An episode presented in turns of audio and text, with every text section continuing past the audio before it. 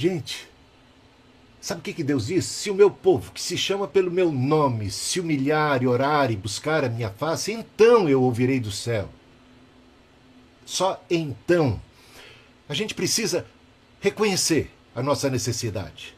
E para reconhecer a nossa necessidade, precisamos ser humildes, precisamos ser realistas, precisamos reconhecer que dependemos de Deus, que precisamos da ajuda do alto nesse momento. Que o Senhor toque no coração dos governantes, que o Senhor console as famílias enlutadas, que o Senhor promova uma unidade da nação que está tão dividida e polarizada. E é ódio para todo lado sendo semeado, no momento que nós precisamos nos unir reconhecendo que há um inimigo em comum contra todos nós, que é esse maldito vírus, que precisa sim ser combatido. Para a gente superar essa fase, para a gente poder viver um novo tempo, para que a economia seja reativada, para que a gente possa olhar para o futuro então nós estamos aqui pedindo a Deus que intervenha poderosamente para dar um basta a toda essa situação, para que a gente possa reverter esse processo que nós não achamos natural. Então, nós confessamos os nossos pecados, o pecado da nossa nação, o pecado dos nossos governantes, o pecado dos pastores, o pecado das igrejas, o pecado de toda a sociedade. Porque, meus irmãos, não é de graça que estejamos sofrendo todas estas coisas. Se o meu povo, que se chama pelo meu nome, se humilhar, é hora do povo de Deus se humilhar, dos pastores se humilharem, reconhecerem os seus próprios pecados e clamarem ao Senhor que tenha misericórdia de nós, que derrame sobre nós a sua graça, que intervenha dos altos céus. Só então eu ouvirei dos céus, diz o Senhor porque corações compungidos, contritos, quebrantados, o Senhor não rejeita. Mas toda empáfia, todo orgulho espiritual, toda presunção. E não adianta proclamar e declarar se não houver humildade. Não adianta aí falar coisas bonitas e boas, porque esta hora é hora de chorar. É hora de chorar com os que choram. É hora de buscar a face do Senhor com o coração quebrantado e humilde é isto que nós precisamos fazer. Cada um de per si, confessando seus próprios pecados, humildes na presença de Deus e reconhecendo que a igreja tem falhado. A igreja, como um todo, tem falhado nessa nossa pátria. Quantos nós não somos? E em que estado nós nos encontramos agora? Como é que nós interpretamos todas essas coisas? Não podemos tirar o corpo fora. Há pecado no seio da igreja brasileira. Chorem, sacerdotes! Chorem, sacerdotes!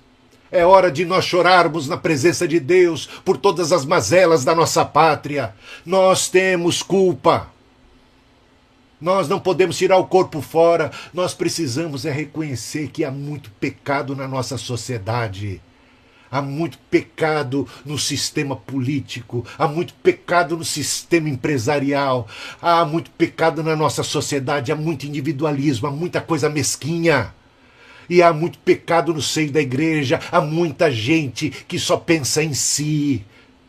Nós precisamos dar a mão à palmatória diante de Deus. Ninguém pode cantar de galo conclamamos todo o povo, todos aqueles que se chamam pelo nome de Deus, que se apartem da iniquidade, que se apartem da iniquidade, que se santifiquem, que busquem a face do Senhor com oração e súplica pela nossa pátria. Nós queremos que a misericórdia de Deus seja derramada sobre todos. Mas não adianta orar se não há arrependimento. Não adianta orar pedindo que Deus cure lá fora quando a gente não está aberto para cura aqui dentro. Então começa por nós. A começar em mim quebra corações. A começar em mim consertando a igreja. Sabe o que, que John Wesley falava? Que o dever do povo chamado metodista era levar, espalhar a santidade bíblica por toda a terra, reformar a nação, transformar a nação, começando pela igreja. Olha o que, que ele dizia. Olha as palavras deste homem que foi um santo homem de Deus, que foi usado para impactar toda a Inglaterra e o mundo ao seu redor. A missão de nós, povo metodista, é transformar a nação, espalhando a santidade bíblica, mas isso começando por nós, transformando a nós. Porque não haverá transformação da sociedade se o povo que se chama pelo nome de Deus não orar, não clamar, não buscar a face, não estiver andando em santidade.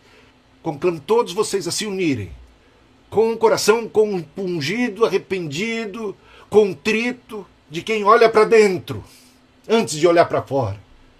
De quem, antes de julgar os outros, julga a si mesmo. Tenta remover a trave que está no próprio olho, em vez de ficar chamando atenção para o cisco que está no olho alheio.